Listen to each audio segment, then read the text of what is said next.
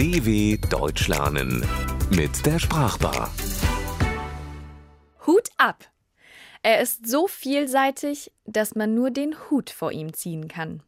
Nicht nur die Kopfbedeckung an sich, sondern auch die zahlreichen Redensarten, die ohne ihn ziemlich hutlos dastehen würden. Bevor der Hut ein Modeaccessoire wurde, war er ausschließlich Rang- und Standesabzeichen. Es schien bisweilen, als würde man nicht dem Hutträger, sondern dem Hut Ehre erweisen. Warum nicht, so lässt Schiller im Wilhelm Tell spötteln, warum nicht einem leeren, hohlen Hut? Bückst du dich doch vor manchem hohlen Schädel. Unsere Redensart er ist so klein mit Hut, greift einen Missstand auf. Es gibt ihn ja immer noch den, der sich hinter seinem Amt versteckt, der einen Hut braucht, um Autorität auszustrahlen, aber sich bloß autoritär verhält. Es gibt aber auch den, der sich Autorität verdient hat und somit auch Respekt. In der Redensart Chapeau bzw. Hut ab ist diese Geste des Respekts erhalten. Auch das konkrete den Hut ziehen gibt es noch, unter Hutträgern. Aber wer trägt heute noch Hut? Diese bürgerliche Begrüßungsgeste blickt zwar auf ein relativ junges Alter zurück, ist jedoch schon wieder im Aussterben begriffen. Kaum da, schon wieder weg, als habe es einer aus dem Hut gezaubert und wieder hinein, was ein Wunder wäre, oder realistischer, ein Trick, ein Zaubertrick, ein alter Zaubertrick, wie der Trick mit dem Kaninchen, von dem man sagt, er sei ein alter Hut, also bekannt und langweilig. Auch der Hut an sich ist ein alter Hut, aber ein facettenreicher. Kopfbedeckungen eine Auswahl.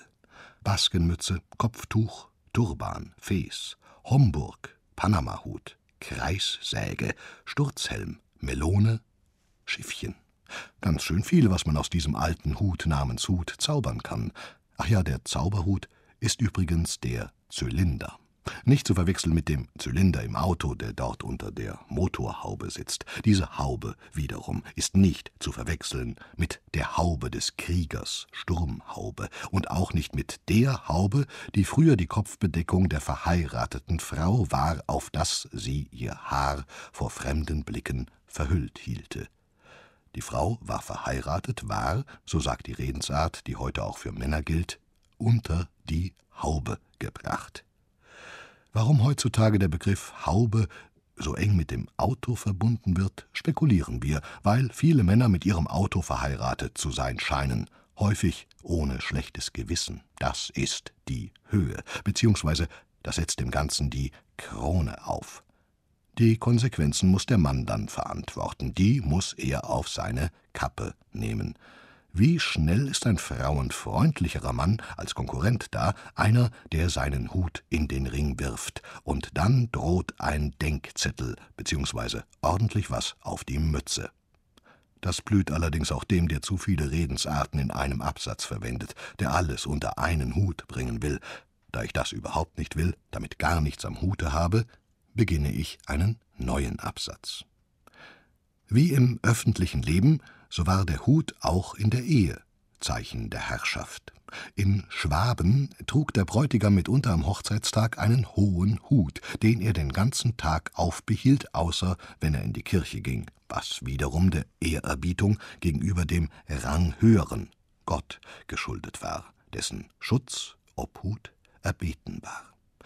Heißt es heute, die Frau hat den Hut auf. Was hat dann der Mann? Nur noch das Auto.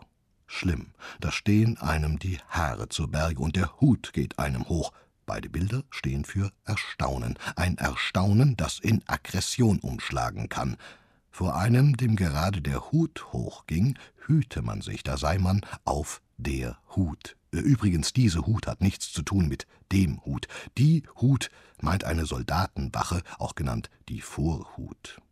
Unbenommen davon, Soldaten tragen Hüte, und wenn daran Papierblumen und bunte Schleifen befestigt sind, dann tragen sie ihre Hüte sogar gerne, zeigen die doch, dass der Vorgesetzte sich bald seine Befehle an den Hut stecken kann. Der bunte Hut heißt nämlich Ende der Militärzeit.